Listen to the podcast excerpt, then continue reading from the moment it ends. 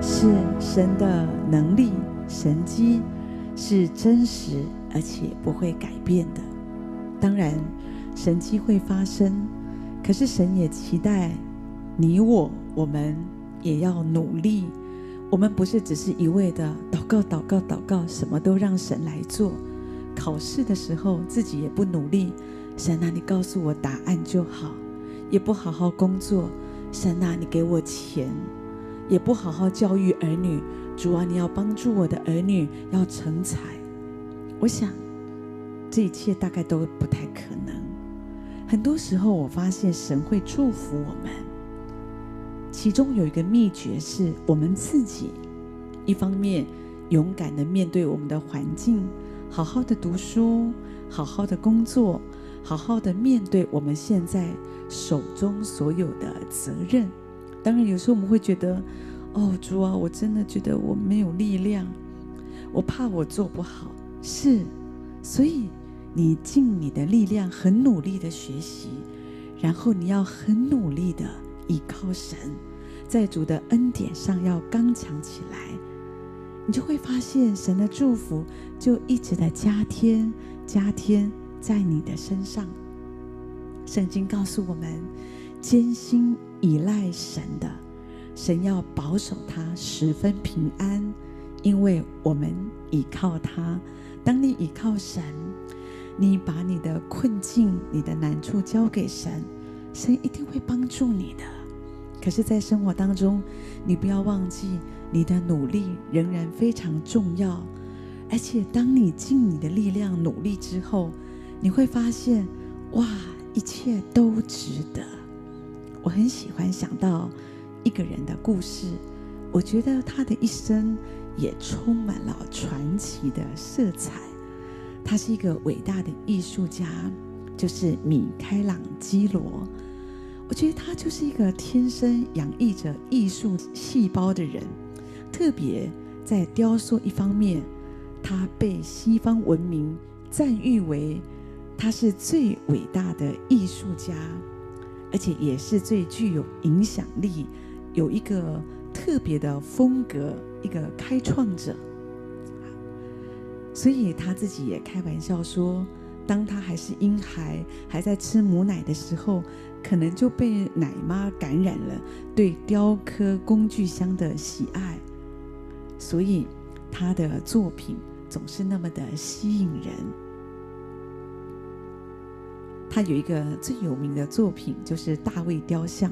当他完成这个作品的时候，他其实还不到三十岁。他是一个非常努力、非常认真的人，而且因着他的努力认真，所以我发现上帝也特别的祝福他，让他的成就是非常的卓越。特别是当他在三十岁出头的时候。当时的教皇米利安二世就叫他去罗马雕刻教皇他们正在建筑的一个非常宏伟的一个教堂，他要改做一幅画作。起初其实他是非常的反感，想要推辞这个工作，因为没有人想要做这件事。这个事情是在。梵蒂冈一座没有人注意的教堂天花板上，而且要画很多的圣经人像，所以米开朗基罗觉得这个太难了。而且米开朗基罗认为绘画不是我的第一专长，我喜欢雕塑。看起来他有一点勉强的答应了，但是他很努力，他没有觉得说这个不是我的专业，我就随便画一画。他非常的认真，他非常的努力。你知道，有整整四年的时间，米开朗基罗他需要躺在那个高架平台上来作画。他为了彻底的完成这个工作，他付出了艰巨的代价。因为这样，他的视力跟健康就受到永久性的伤害。米开朗基罗说：“这四年来，我昼夜辛劳，我画了四百多个比真人还要大的图像，在这个这个教堂的天花板上面，我感觉我自己非常的疲倦，我老化到一个地步，就像圣经说的那个耶利米一样。虽然我只有三十七岁，可是我的朋友都认不出我的样子了。米开朗基罗就是这样全力以赴，所以他所带来的在艺术界的影响力就历久不衰。不仅是当时教皇非常深受感动，看见他的画作。就连在艺术界的同侪，都引起了一阵的风尚，大家都觉得他真的是他的画作太经典了，而且真的觉得他为着艺术界献上了非凡的贡献。我觉得米开朗基罗他的成就当然是跟他的天分有很大的关系，可是如果他不是全力以赴，他的影响力不会达到今天这样的一个地步。当时有人跟他说：“其实你在上面画画，你那个那是屋顶上的画作，根本就不会有人注意呀，你就随便画一画那些细节，你不用那样交代，也不会有人去好像去留意到这些问题。”没有人看到，也没有人会去欣赏。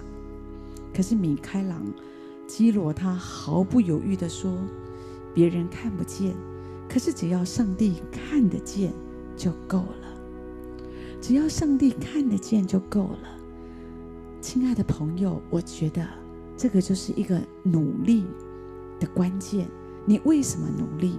如果你一切的努力，你只是觉得我想要别人看见。那当别人没有看见，你就会受伤，你就会想，那我不要努力好了。可是如果你知道，我一切的努力，我不是要做给人看的，我是要做给神看，神看见就够了。我因为知道我所做的，上帝都看见，所以我在其中，我就尽心尽力的努力，我手中一切所做的。因为我相信圣经告诉我们，神会兼顾我们手所做的，而我也祷告，神啊，我手所做的，求你来兼顾。亲爱的朋友，你不觉得这样的努力是很有价值的吗？